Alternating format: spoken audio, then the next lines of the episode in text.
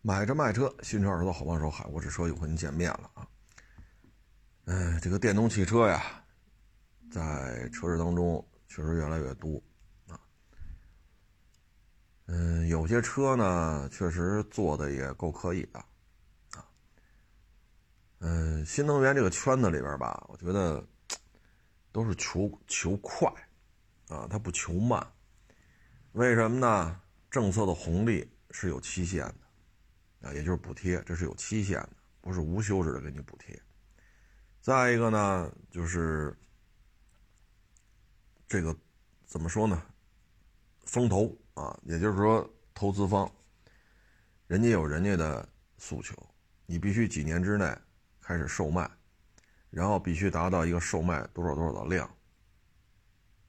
啊，这人家都有相应的合同的，约定的很详细。你完不成，就承担什么什么什么什么什么。所以现在呢，电动汽车呢，就是这别电动，因为还有增程嘛，就是新能源啊。新能源的这个求快，确实做到了，确实够快。从写出一份 PPT 来，对吧？说我这儿一个 International Very Good Idea，来吧您的，投五十返一百，投一百返二百，赶紧吧各位买定离手啊，赶紧下注压了压压了压啊。到老百姓能买车上牌子，这个过程不到三年，啊，确实够快，啊，股票发行的也快，股票发行一次还不够，这儿上市那儿上市，那你到处发行股票，你大当家的持股那肯定是很多呀，因为你是大当家的嘛。股票一旦上市，再吹一波业绩，你看见没有？月销五千了，月销八千了，月销一万了。再吹一波，吹完之后，好家伙，那咱这车，啊，挣不挣钱放一边，反正股票价格上去。那如果说咱那股票上市了，那作为这些高管、这些大当家的、这些什么 CEO 啊，乱七八糟的啊，手里都有很多原始股，啊，一旦到了解禁期，那这会疯狂的变现。那这车它是有客观规律的，它跟你烧油烧电，这关系不大。它都是需要有一个研发周期、实验周期、路试周期以及最终的上市销售，这个周期没有什么太大的变化，啊，所以我们会发现很多车呢，现在你安全带一蹬，刚上市的某造车新势力的啊，人家买回去了，一蹬安全带，安全带折了，你这怎么解释？包括昨天一网友发过一视频，也是一个短视频一大博主吧，说网友跟他投诉，啊，这地库里啊整整齐齐的一排车跟这停着，中间有一大车位。那车不是智能化吗？对吧？造车新势力不就智能化吗？芯片、运算、AI、人工这个那，结果这台车扫描不出来这个车位。这一溜车位啊，都是车头冲外，中间空着，那你就倒进去不就完了吗？识别不出来，啊，所以这里边就反映的问题呢，就是求快，啊，求快，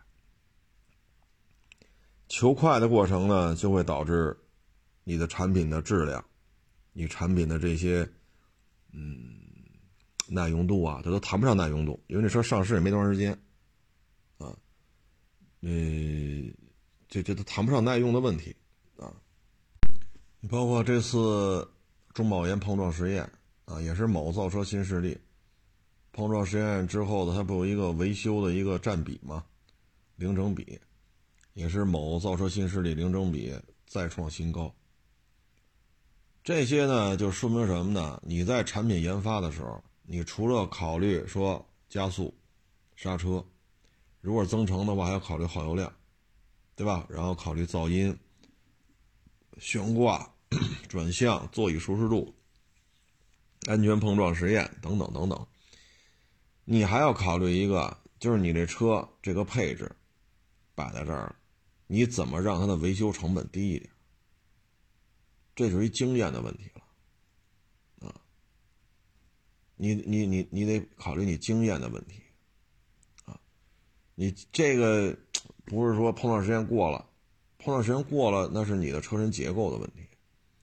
但是你碰撞时间之后，这些维修的零整比高，它牵扯到灯多少钱，杠皮子多少钱，防撞钢梁多少钱，纵梁头多少钱，水箱多少钱，对吧？这些费用如果太高了，说我那杠皮子啊戳他妈一百万颗激光探头，那您这个杠皮的造价那就高了去了，对吧？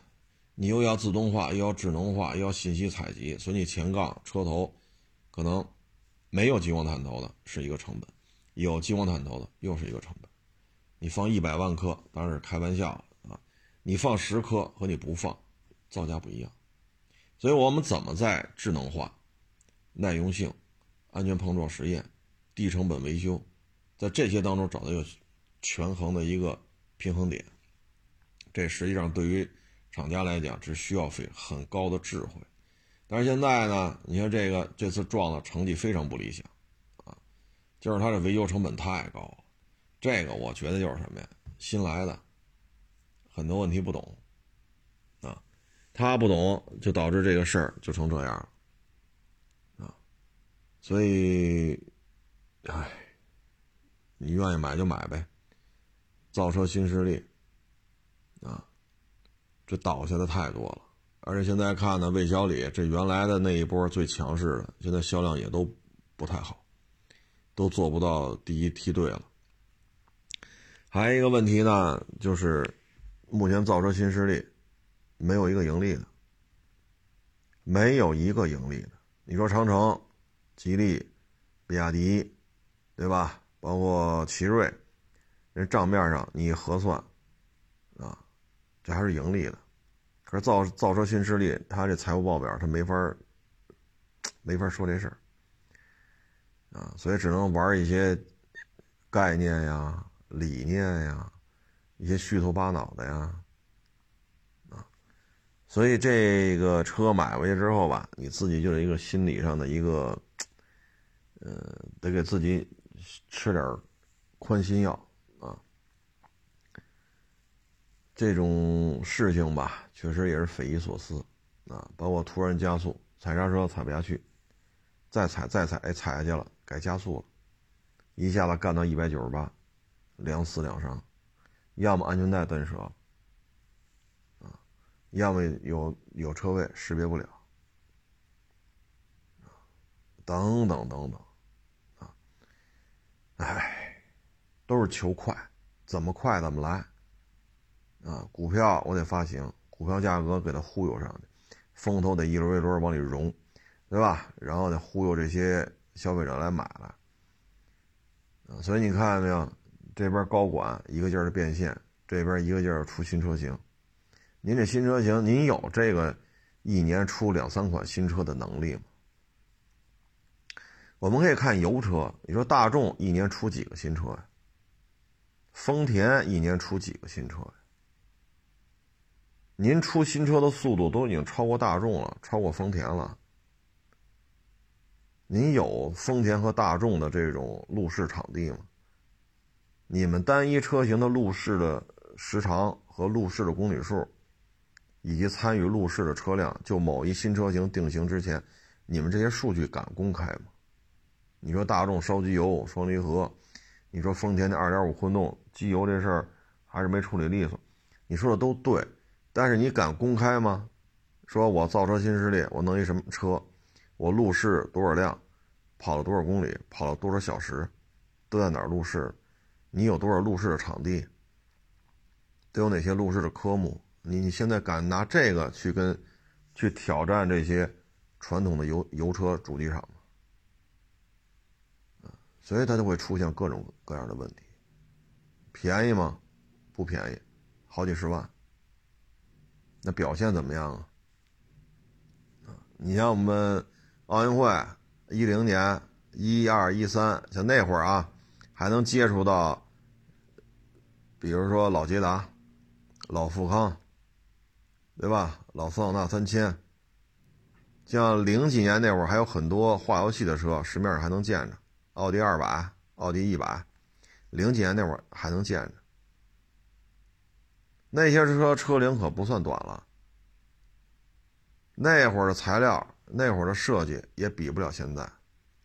你别说现在了，二零一零年、二零零八年那会儿材料与设计都比九几年的车要强很多。那这些九几年的车，我们检查的时候也没有安全带一蹬就折的呀，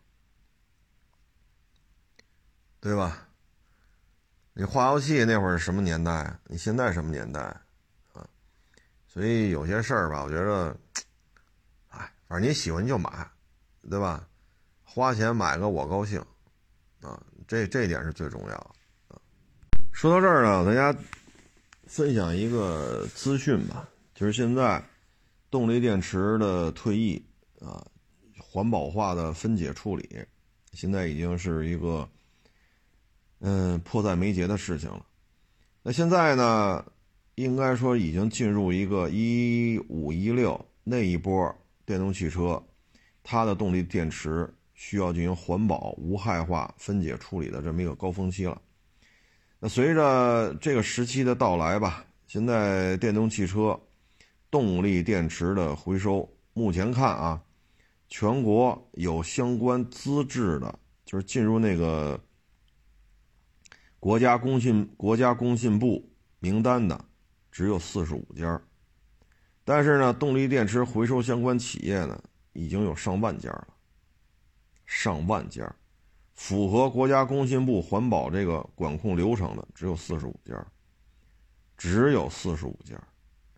二零二零年，中国退役的动力电池超过二十万吨，而这四十五家。工信部认可的具有环保无害化处理的电池回收企业只有四十五家，这四十五家在二零二零年退役的二十万吨动力电池当中，他们只收到了三万吨，只收到了三万吨，剩下的都是非正规渠道。这是一，再一个就出现了一个非常麻烦的事情，现在回收一吨，啊，这叫动力电池嘛。磷酸铁锂动力电池，它回收一吨需要付出的，因为要进行环保无害化嘛。这一吨磷酸铁锂动力电池回收成本八千五百四十元，而做成再生材料往外销售只能卖八千一百一十元。也就是说，正规动力电池回收每回收一吨，再把它卖出去就要亏损四百三十块钱。那为什么不往上涨价？涨不了。涨不了，因为小作坊给的价格太高了。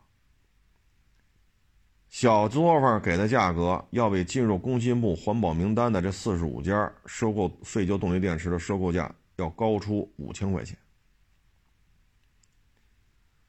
要高出五千块钱。而且小作坊它并不承担工信部非常严格的这个要求，你的排放粉尘的。排放废旧液体的排放，对于空气的污染，对于地下水的污染，对于操作过程当中，对于这些操作人员的身体的危害，他不考虑，包括你这个怎么安全的进行仓储，怎么进行安全的安全的运输等等等等。再一个，这些小作坊他们就敢把这废旧动力电池翻新之后接着卖，卖给那些。需要更换动力电池的车主，他们卖的动力电池价格很便宜，四 S 店换说这动力电池八万，他们敢两万五，两万五就卖。小作坊他不怕你倒查，因为他可能什么都没有，打一枪换一个地方。说这半年啊，我卖出去三千个翻新过的动力电池，卖完了是吧？关门了，再上旁边一个地儿再租个厂房接着干。你怎么找的？你怎么追究责任？你怎么要求对这动力电池承担售后服务？起火了、爆炸了，你找不着人。所以在这种情况之下，现在动力电池回收很麻烦。它回收一吨，啊，要按照环保、环保化、环保无害化的处理要求。那这一吨磷酸铁锂动力电池的成本就要高达八千五百四十元，但是再生材料售卖只能卖八千一，一吨就要亏四百多，而且小作坊出的价格能比它高五千，为什么？人家没有那么多的这事儿那事儿啊，所以这个问题现在是颇为的严峻。你要么进行严格的管控，比如说像烟草、像食盐，对吧？我进行严格的国家管控，这属于战略物资，禁止民间的这些像小作坊啊，是这个那个。否则的话，这里就出现问题。再一个，车主你只能把你的车卖给这四十五家企业。可是对于车主来讲，人家。你就比如说我这车啊，可能就一吨电池，那一吨电池他能多给我五千，我为什么不卖给他？那你怎么阻拦这些车主把这车以更交更高的价格卖掉？就动力电池啊，以更高的价格卖掉，你怎么阻止他们？他们是一辆车多卖五千，啊，假如说这台车动力电池正好是一吨啊，他们是能多卖五千。那这空气污染、大地的污染、地下水的污染，就需要所有的老百姓共同来承担。那你说这事儿怎么弄啊？唉，所以这事儿吧就比较麻烦啊。车主肯定那愿意多卖五千，可是你多卖了五千，意味着这个电池环保这一块儿做不到啊，无害化处理。大家也知道，动力电池里边有很多的稀有贵金属，它是有收这个回收的价值的。但是同样，它也会释放出很多有害的气体、有害的物质、有害的粉尘。那你说现在这事儿怎么办？我们现在不烧油了，烧电了，确实尾气这一块啊，咱不说电怎么来的，就说尾气确实没有。但是动力池、动力电池的拆解反而。比尾气的污染会更严重，那你说咋整？啊，我觉得这只能强制立法了。电动汽车车主，你的车动力电池更换必须走这四十五家，别的地方不允许你去。你不能说买车的时候国家给你补贴了，对吧？说最夸张的时候啊，最夸张的时候十九万八的车补贴完了不到十万，那国家给你补贴，包括国补、地补，给你补贴很多。对吧？然后呢，你充分享受了国家的补贴，你在卖车的时候，你又这个那个，要自己合适来，那里外里你这车需要你享受各种利益的时候，你一个没落；需要你承担责任的时候，我不承担，我就得多卖这五千，所以这事儿现在比较尴尬，比较尴尬啊。所以电动汽车呀，我觉得像。疫情吧，疫情这两年多，销量一年比一年高。那未来我们以二零年为例吧，啊，二零年、二一年、二三年，再过五到六年，那也就是如果今年再过六年的话，就二八年，啊，二七年、二八年、二九年，这么高的销售量，像比亚迪，它一家就等于后边好几家的销量之和，那这么高的销量。二二年啊，那到二八年的时候怎么办？这个对环境的污染太厉害了，因为你尾气的污染，对吧？咱就排放到空气当中了，那大不了咱就吸进去了，对吧？然后天不蓝了，有雾霾了，这可不一样，它会污染地下水，啊，它会污染地下水，它有粉尘。这个粉尘跟尾气的那个粉尘不是一个概念啊，所以，哎，这说什么好呢？走一步说一步吧。最近这个车呀，嗨，收车呢，嗨，也是越来越谨慎，因为今天北京确诊病例又多了啊，不是三十个了，又比三十个多啊，不到一百个现在。所以现在确诊病例越来越多啊！今天我看还有这个 大的车行还找呢，说要借点钱，说实在扛不住了啊，找小贷公司借钱，人都不借他了，因为之前借的还没还上。我说我们这也借不了啊，因为您这完全就是靠小贷公司的钱、风投的钱续，你现在续不上了。你这这钱借出去，这不就是打了水漂了吗？啊，因为现在疫情，唉，确诊病例的数量一开始几个，然后十几个、三十个、三十个左右吧，稳定了几天，这现在又越来越高了，这就接近一百个了。啊，这是意味着市场里的销售越来越难，就没有人来，全是卖车的。那你在这种情况之下，你就，嗨，所以 这可 戒不了这个，您只能自己想办法。而且你之前就不应该说用别人的钱做这买卖，就不应该这么做啊。所以你看到明年吧，大车行啊出事儿了，肯定不止一家啊。那今年这这不都有来了，夸夸夸一堆封条嘛，往上一贴，谁也别动啊，这封条谁也不能撕，撕了就拘留。咔咔咔一贴，你这一片车全给你封了，你这就是还不上钱了。现在已经出这种事儿了，在北京。那明年呢？明年绝不止这一家，还会有的。所以现在二手车这个行业呀，而且明年不是太乐观的，在于什么呢？你这个车到底能动不能动？现在反正用的电子指标是不能动。那这车我们上电子指标，他你比如说啊，我四月份收的车，人这车八月份需要年检，我四月份收的时候我也没法去年检去，这差的时间太长了。中间隔着五六七呢，那到八月份这车我没卖出去，那我得年检去，得验车呀。得，车动不了，那车动不了，这属于逾期未年检啊，那这造成的损失就得我来承担。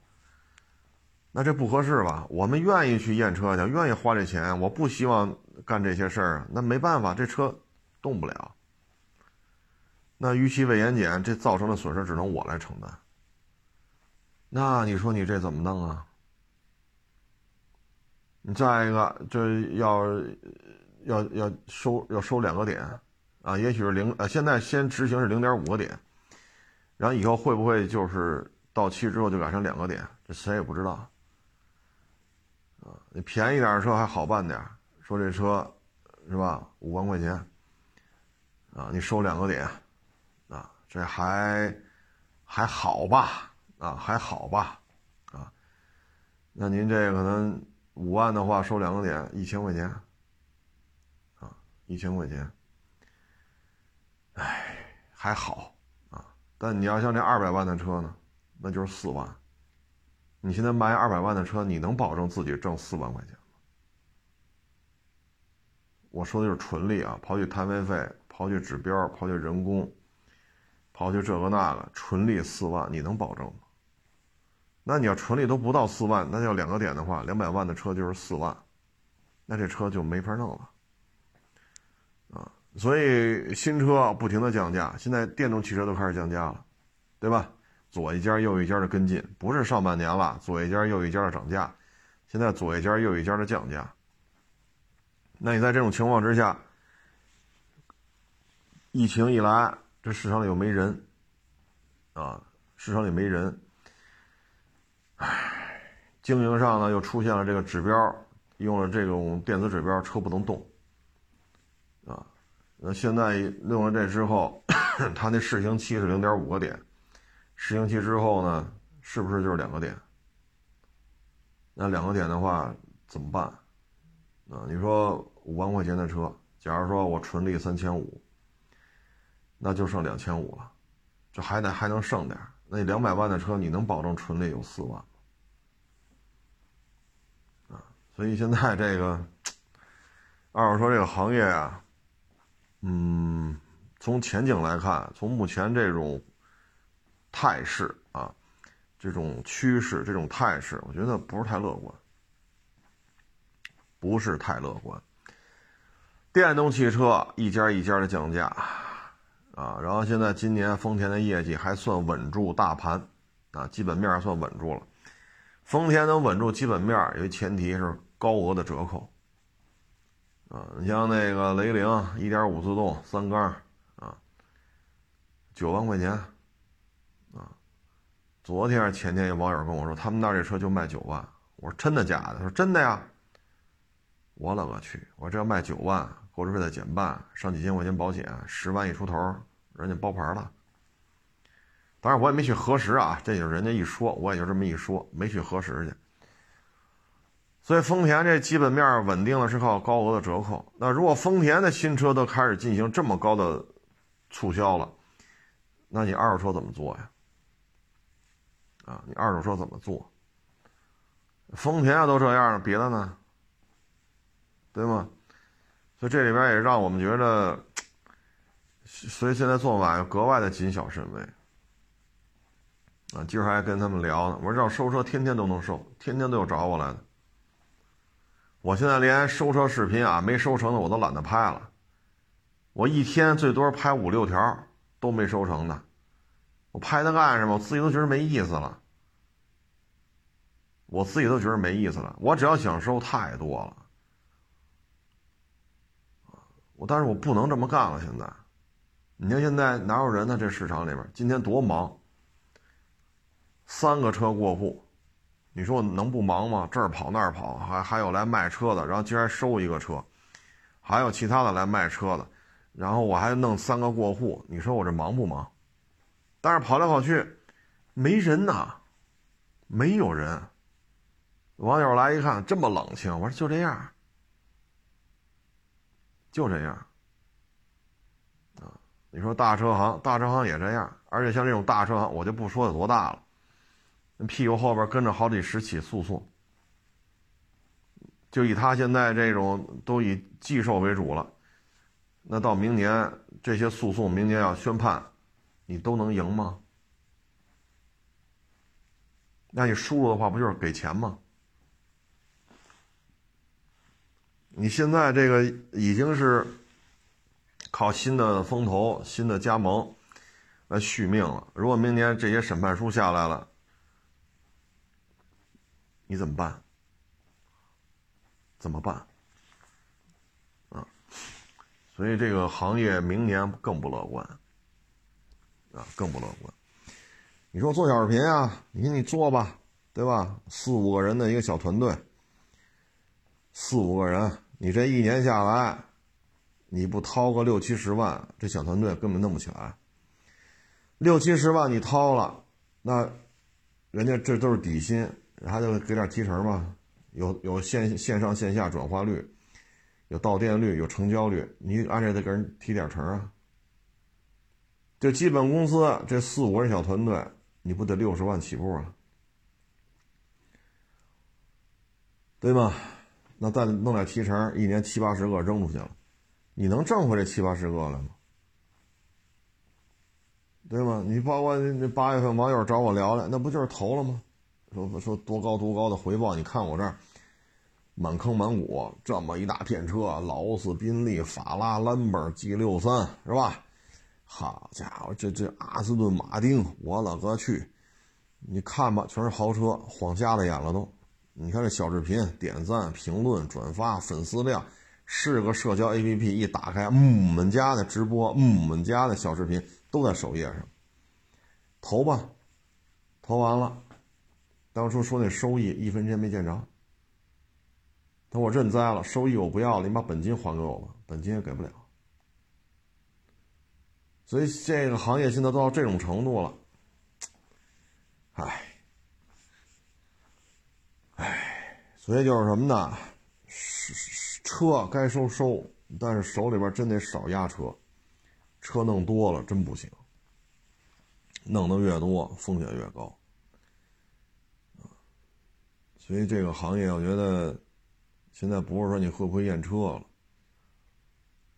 你想收有的是，但现在可不是一个摆着车就能就能挣着钱的这么一个一个时代。唉，市场里越来越冷清啊，咋整？你说说。现在呢，这个疫情吧比较反复，啊，它也不是说没有死亡率，啊，大家可以查查国内疫情，国内疫情现在每天都有死亡的，而且这最近这些日子一直稳定在两位数，啊，昨天吧，还一老哥跟我说啊，根本就不死人，就是感冒。我说谁跟你说不死人的？他们这都说没死人呢。我说你看这数据，你看现在有死二十多的，你往前倒还有死八十多的，死六十多的，这不都是国内的吗？怎么叫不死人呢？我们老哥一看，也是吓一跳，真的呀！我说你看这不是官方发布的吗？数据都能查到。你只要手机能上网，一分钟之内都能看见，啊，所以现在这防疫啊，还是得抓紧，啊，不能松。